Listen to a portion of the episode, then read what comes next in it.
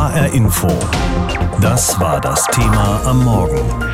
Über dem Gesetz, wenn Unternehmen mauscheln. Auch Unternehmen müssen sich natürlich an Recht und Gesetz halten. Logo, das ist eigentlich völlig banal, aber offenbar muss man es immer mal wieder deutlich sagen, vor allem wenn man sich die diversen Wirtschaftsskandale anschaut aus den vergangenen Jahren. Umfragemanipulationen beim ADAC, Schmiergelder bei Siemens, Bespitzelungen bei der Telekom und ich könnte noch minutenlang so weitermachen. Alle diese Skandale haben eins gemeinsam. Das ist weit über Mauscheleien hinausgegangen. Da haben Unternehmen eiskalt gegen Gesetze verstoßen, aber auch gegen die eigenen Compliance-Richtlinien. Solche Regeln haben inzwischen die allermeisten Firmen intern eigentlich aufgestellt. Lea Schebaum erklärt es genauer. Compliance bedeutet auf Deutsch übersetzt erstmal nur Zustimmung oder Erfüllung, steht aber dafür, dass sich das gesamte Unternehmen an gesetzliche Bestimmungen und selbstgesteckte interne Richtlinien halten muss. Das Unternehmen Siemens definiert das auf seiner Homepage so. Die Siemens-Maxime lautet keinerlei Toleranz gegenüber Korruption, Wettbewerbsverstößen sowie anderen Verstößen gegen anwendbares Recht und wo es doch dazu kommt, konsequentes Reagieren. Aber Compliance bedeutet sehr viel mehr als nur das Einhalten von Gesetzen und internen Regelungen. Compliance bildet die Grundlage all unserer Entscheidungen und Aktivitäten und ist der Schlüssel zur Integrität im geschäftlichen Verhalten. Unsere Prämisse lautet, nur sauberes Geschäft ist Siemens Geschäft. Das klingt nach etwas ziemlich Grundlegendem. Und das ist es auch. Ihren Ursprung hat Compliance in der amerikanischen Finanzbranche, also dort, wo es ein hohes Risiko für Insidergeschäfte gibt. Heute ist Compliance ein wesentlicher Bestandteil großer Unternehmen, auch in Deutschland und abseits des Finanzsektors. Sie dient dem Risikomanagement. Compliance-Abteilungen haben die Aufgabe zu kontrollieren, ob Regeln, ethische Grundsätze und Gesetze eingehalten werden, auch in Alltagssituationen. Ein Beispiel für solche Situationen gibt die Telekom in einem Erklärvideo. Steffi arbeitet im Vertrieb der Telekom und koordiniert gerade ein Kundenprojekt. Sie ist auf dem Weg zu einer Fortbildung und reist mit der Bahn an. Gleichzeitig findet eine Telefonkonferenz statt zu der sie sich mit dem Handy einwählt. Mit ihren Kollegen und Vorgesetzten bespricht Steffi am Telefon unter anderem sensible Interna für ein mögliches Anschlussprojekt. Das Gespräch ist äußerst spannend und so wird die Diskussion immer lebhafter. Auf der anderen Seite des Zugabteils sitzt auch ein Konkurrent der Telekom, der auffallend interessiert zu Steffi hinüberblickt. Nicht nur große Vergehen fallen also unter Compliance, aber die verursachen eben den größten Schaden. Und obwohl alle großen Unternehmen nach außen viel Wert auf Compliance legen, kostet zum Beispiel Korruption die deutsche Wirtschaft jährlich 400 Milliarden Euro. Das ergab eine Unternehmensbefragung des Instituts der deutschen Wirtschaft. Die Antikorruptionsorganisation Transparency International Deutschland fordert daher Mindeststandards in der Compliance. Denn Aufsichtsmaßnahmen sind zwar gesetzlich vorgegeben, wie genau die Grundsätze und Selbstverpflichtungen aber lauten, das ist jedem Unternehmen selbst überlassen. Das also ist Compliance und die hat immer dann versagt, wenn es einen Wirtschaftsskandal gibt, wie zum Beispiel im Fall von Wirecard. Ein Manager, der auf der Flucht ist, Staatsanwälte ermitteln wegen Betrug in Milliardenhöhe, wegen Bilanzfälschung und jetzt auch noch wegen Geldwäsche, Aktionäre, die fast alles verloren haben und einen Untersuchungsausschuss im Bundestag gibt's auch noch ab übermorgen. Der Fall Wirecard hat sich zu einem handfesten Wirtschaftsskandal ausgewachsen und damit ist er das beste Beispiel dafür, was Compliance verhindern sollte in einem Unternehmen eigentlich. Um das große Thema Compliance geht es heute auch auf einer Konferenz, die European Compliance and Ethics Conference in München. Mit auf dem Podium sitzt dann auch die Nichtregierungsorganisation Transparency International Deutschland. Sebastian Fiedler ist dort Vorstandsmitglied und gleichzeitig ist er auch Vorsitzender des Bund Deutscher Kriminalbeamter. Mit ihm habe ich vor der Sendung gesprochen. Herr Fiedler, die Regierung hat ein großes rechtspolitisches Projekt noch vor, nämlich das Gesetz zur Stärkung der Integrität der Wirtschaft. Und darin spielt auch das Thema Compliance eine wichtige Rolle. Worum geht es dabei? Vereinfacht gesprochen, derzeit können juristische Personen nicht äh, Beschuldigte eines Strafverfahrens werden. Also ein das ganzes ein, Unternehmen heißt das. Genau, also eine GmbH, eine Aktiengesellschaft oder so kann nicht Beschuldigte eines Strafverfahrens werden, sondern es gibt nur einige, insbesondere zwei Vorschriften aus dem Ordnungswidrigkeitenrecht. Und jetzt, wenn Sie so wollen, gibt es so ein Unternehmen Strafrecht Leid. Das heißt, der Vorschlag besteht darin jetzt, ein Ordnungswidrigkeitenrecht zu schaffen, aber es verpflichtend zu machen für die Staatsanwaltschaften. Also immer dann, wenn es einen Verdacht gibt, dann muss die Staatsanwaltschaft einschreiten und vor allem wesentlicher Punkt, das Sanktionsrepertoire wird massiv ausgeweitet. Das ist einer der wesentlichen Punkte. Wir begrüßen das absolut und fordern das schon lange. Also die, momentan äh, sind die Strafen, was ein Unternehmen so kriegen kann, bei 10 Millionen Euro. Das ist gemessen an Umsätzen und Gewinnen bei DAX-Konzernen zum Beispiel sehr wenig. Ja, das kann man auch anhand des, äh, des Abgasskandals erläutern. Da haben wir bei VW zwar in den äh, Zeitungen gelesen, dass eine Milliarde Euro zu zahlen waren. Die eigentliche Sanktion waren aber nur fünf Millionen. Und der Rest musste VW deswegen bezahlen, weil sie durch illegale Aktivitäten dort Gewinne gemacht hatten, die sie abzugeben hatten. Also in Wahrheit hat VW nur fünf Millionen Euro zu zahlen gehabt. Und das scheint mir doch in einem äh, Missverhältnis zu stellen. Vor allen Dingen, und das ist ja eigentlich die Zielrichtung und deswegen auch dieser sperrige Begriff äh, dieses Gesetzes ist die Zielrichtung ja, die Unternehmen in Deutschland dazu anzuleiten, zu drängen, wenn Sie so wollen, sich compliant zu verhalten, also an die Gesetze hier äh, zu halten in Deutschland. Und da haben wir zu viele Beispiele, die uns äh, immer wieder vor Augen führen, dass das noch nicht hinreichend gut gelingt. Das heißt aber doch dann, wenn das neue Gesetz kommt, dann zahlt eben ein Unternehmen eine wirklich schmerzhafte Strafe zum Beispiel.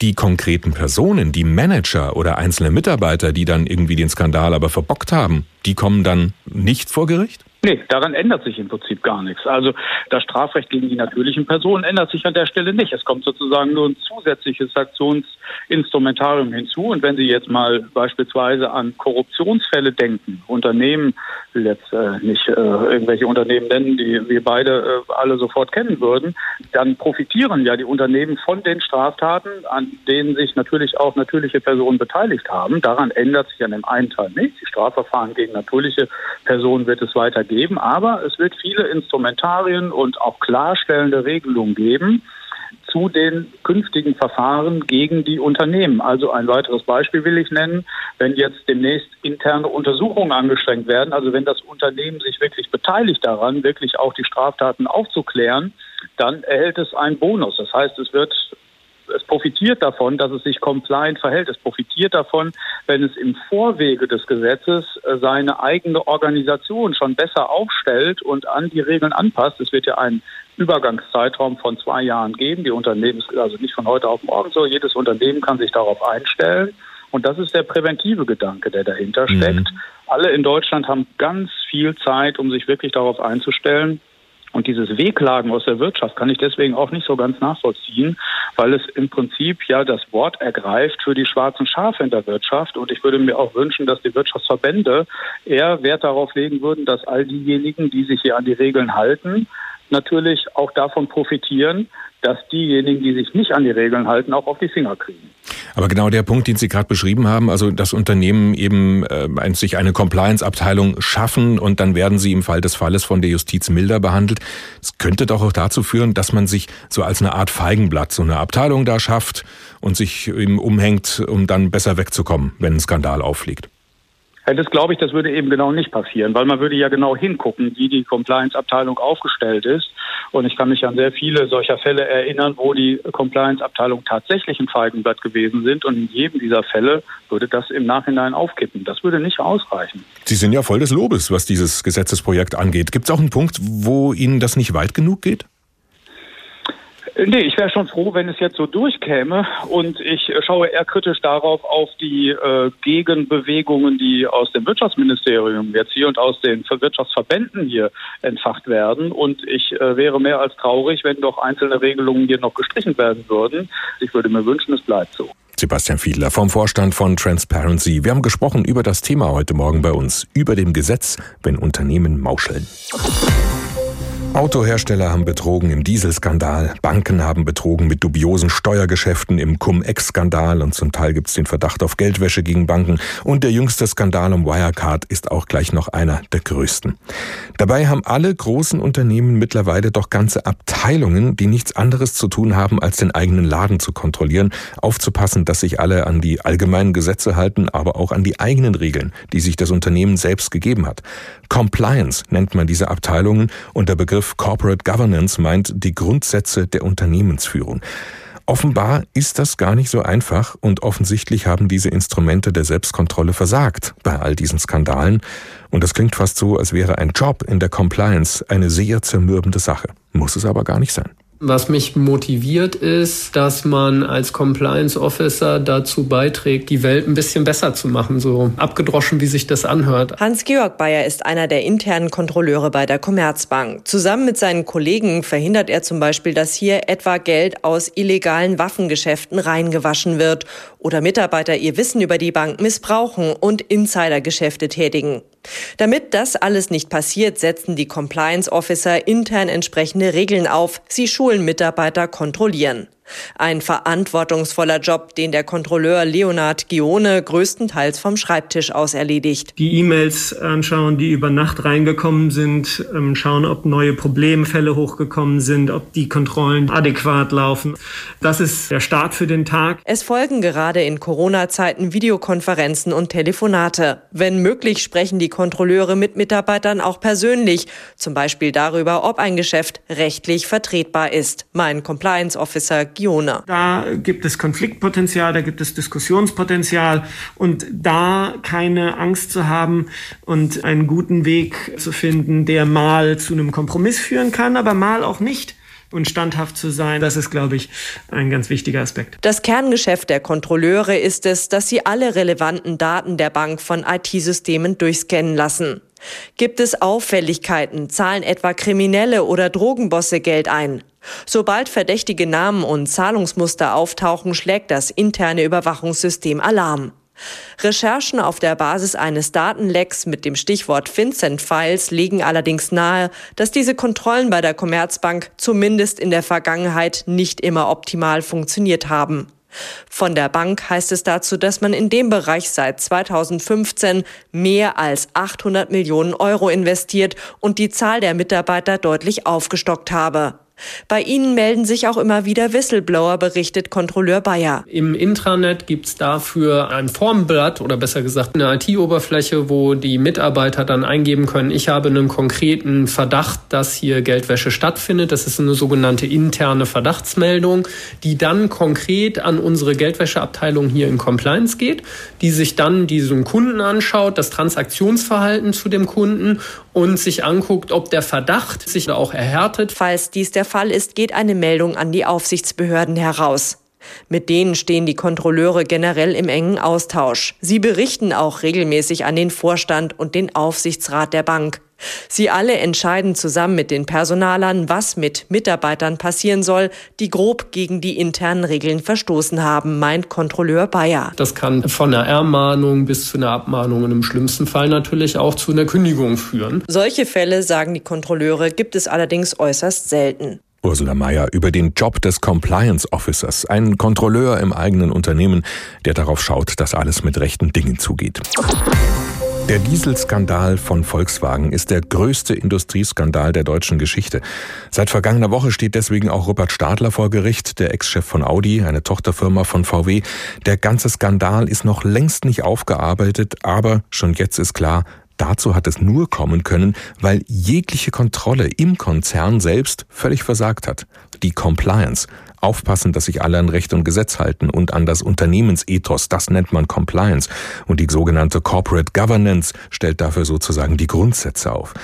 Und mit diesen beiden Themenfeldern beschäftigt sich heute eine Konferenz in München und mit dabei ist dann auch Christian Strenger, Professor für Corporate Governance. Herr Strenger, der Dieselskandal bei VW, die Schmiergeldzahlungen bei Siemens in Milliardenhöhe, die im Jahr 2006 aufgeflogen sind, oder auch die Ranking-Manipulation beim ADAC 2014, jetzt gerade erst Wirecard. Hätte man das alles verhindern können, wenn jeweils die Abteilung ordentlich gearbeitet hätte, die für Compliance und Corporate Governance zuständig ist? Nur bedingt. Es ist natürlich immer zu unterscheiden zwischen Plattenbetrug, das ist wohl der Fall Wirecard insbesondere, wo aber auch die Governance zu schwach war. Governance ist ja das Dach darüber, gute Unternehmensführung und Kontrolle. Und da muss ein Aufsichtsrat sein, der erstmal äh, wirklich sicherstellt, dass der Vorstand, die Geschäftsführung tatsächlich dann auch ein entsprechendes System hat der Überwachung, was funktioniert und was trotzdem auch von der Spitze des Unternehmens jeweils eingefordert und aber auch gelebt wird. Also das klingt ja dann schon danach, dass da noch viel mehr an Psychologie auch, würde ich sagen, dabei ist, als jetzt nur irgendwie zu sagen, haltet euch an Regeln und Gesetze. Ja, wenn von oben nicht gesagt wird, ihr müsst euch entsprechend an vernünftige Regeln halten, dann haben sie sofort das Problem, ähm, dass die Mitarbeiter sagen, naja, wenn das für den Obersten auch nicht so wichtig ist, was muss ich mich drum kümmern? Die Bundesregierung will jetzt ein neues Gesetz auf den Weg bringen, das im Grunde sagt, also wenn Firmen betrügen, die Umwelt verschmutzen oder Schmiergeld zahlen zum Beispiel, dann drohen den Unternehmen heftige Strafen. Und das können dann laut diesem neuen Gesetz bis zu zehn Prozent des Jahresumsatzes sein. Quasi setzt die Regierung jetzt auf Abschreckung. Ist das der richtige Weg? Ja, die Abschreckung gibt es schon. Es gibt ein Ordnungswidrigkeitengesetz. Das müsste man einfach ausbauen.